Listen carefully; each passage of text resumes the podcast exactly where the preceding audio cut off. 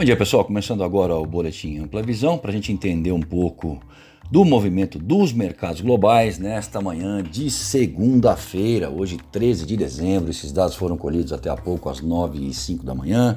E o cenário é o seguinte: nas bolsas, o S&P futuro operando em alta 0,27%, o estoque 600 na Europa em alta 0,48%, enquanto o CSI 300 lá da China encerrou em alta 0,57%. Barril de petróleo tipo Brent 74 dólares, enquanto o comportamento do dólar ante as principais moedas no exterior é de alta de 0,25%.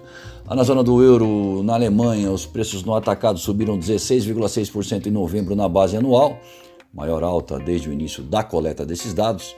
Já os preços do produtor agrícola tiveram alta de 16,3% em outubro de 2021, se comparado ao mesmo mês de 2020. Nos Estados Unidos, o calendário é esvaziado, calendário econômico.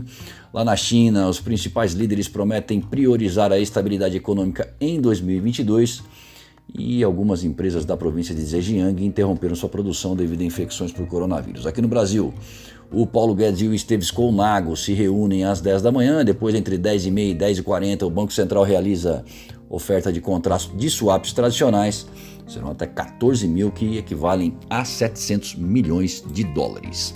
Bom, semana onde podemos observar cautela antes de uma série de reuniões de política monetária de bancos centrais, o destaque principal vem dos Estados Unidos, onde o FONC deve sinalizar uma redução mais rápida de sua compra de ativos e atualizar projeções futuras, possivelmente dissipando dúvidas a respeito do encerramento do programa e dando pistas sobre o aumento de juros por lá, que pode ocorrer entre maio ou junho, de acordo com as atuais previsões dos agentes. Já o Banco Central Europeu tende a fornecer mais detalhes sobre seus planos para a retirada de estímulos podendo reduzir a metade a quantidade de ativos que compra mensalmente a partir de abril do ano que vem. Porém, nesse caso, não se espera elevação do juro na sequência.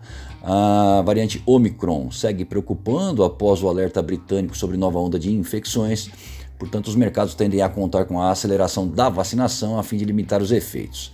Por aqui, o boletim Focus do Banco Central trouxe as seguintes estimativas para o encerramento de 2021. A inflação IPCA 10,05%, o PIB 4,65% e o dólar a 5,59%. Lembrando que a Selic encerrou o ano em 9,25%. Em relação à semana anterior, redução para a inflação e PIB e alta para o dólar. Já para 2022, foram feitas as seguintes projeções: a inflação IPCA 5,02%, o PIB 0,5%, o dólar a 5,55% e a Selic a 11,5%. Em relação à semana passada, manutenção para a inflação e dólar, redução ligeira para o PIB e alta da Selic. Interessante ressaltar que os mercados colocaram a inflação para esse ano já próxima de não ser alçada a dois dígitos, o que é bom. Então vamos ver como isso será observado na ata do Copom que sai amanhã.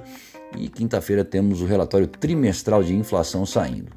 O dólar ganha terreno contra as principais moedas globais, mas não tem um desempenho tão forte contra os pares emergentes, diante de algumas apostas de inflexão para a inflação global que sustentam ligeiramente os ativos de risco nessa manhã e vai abrindo em leve baixa por aqui no início dos negócios. Lembrando que o encerramento para a moeda americana na última sexta-feira foi de 5,6136 e o euro 6,3485. Para mais informações e consultas, ligue para nós 011 911 7711 ou acesse o nosso site amplaassessoria.com.br e confira os nossos serviços. Muito obrigado e um excelente dia a todos.